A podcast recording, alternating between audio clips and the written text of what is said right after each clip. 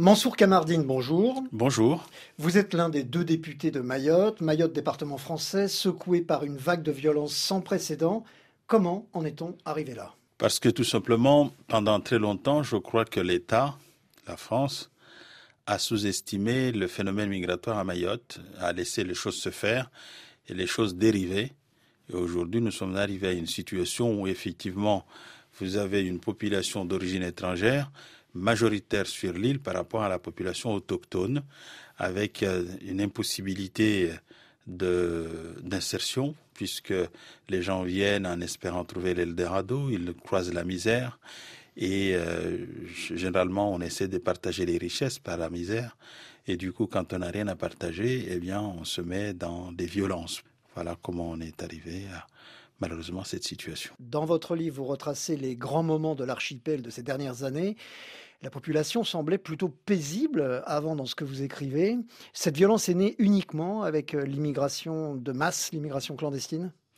Oui, absolument. Et je sais que d'une manière générale, les gens évitent parce qu'il faut relativiser, éviter les, éviter les, les expressions excessives, et éviter de blesser. Mais il est clair que quand euh, on a, quand on regarde les, les chiffres à Mayotte des populations, on dirait que ces 40 dernières années, il y avait en gros 68 euh, 000 habitants. Aujourd'hui, euh, la population légale est estimée à peu près à 280 000, 300 000 habitants. La population réelle aux alentours de 450. Euh, il y a une concentration des populations sur un petit caillou de 374 km. Et donc, ça fait beaucoup avec des titres de séjour qui sont délivrés pour les étrangers qui viennent, mais des titres de séjour spécifiques qui ne leur permettent pas de sortir.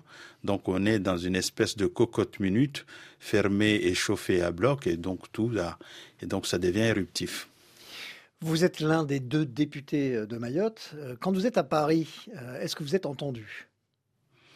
En tout cas, mon rôle, c'est de dire les choses.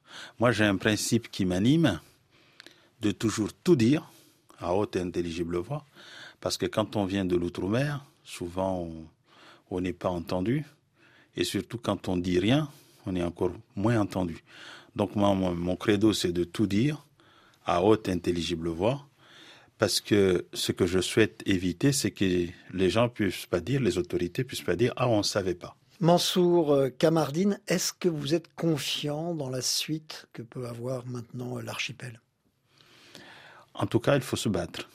Rien ne nous sera donné. Le combat que nous menons actuellement, c'est de sortir Mayotte du CZA, de considérer ce qu'elle est, c'est-à-dire un territoire spécifique, aux difficultés spécifiques, parce que c'est le seul, la seule région française où la population autochtone est, est moins importante que la population immigrée avec euh, tout le lot de conséquences dont on parlait au début.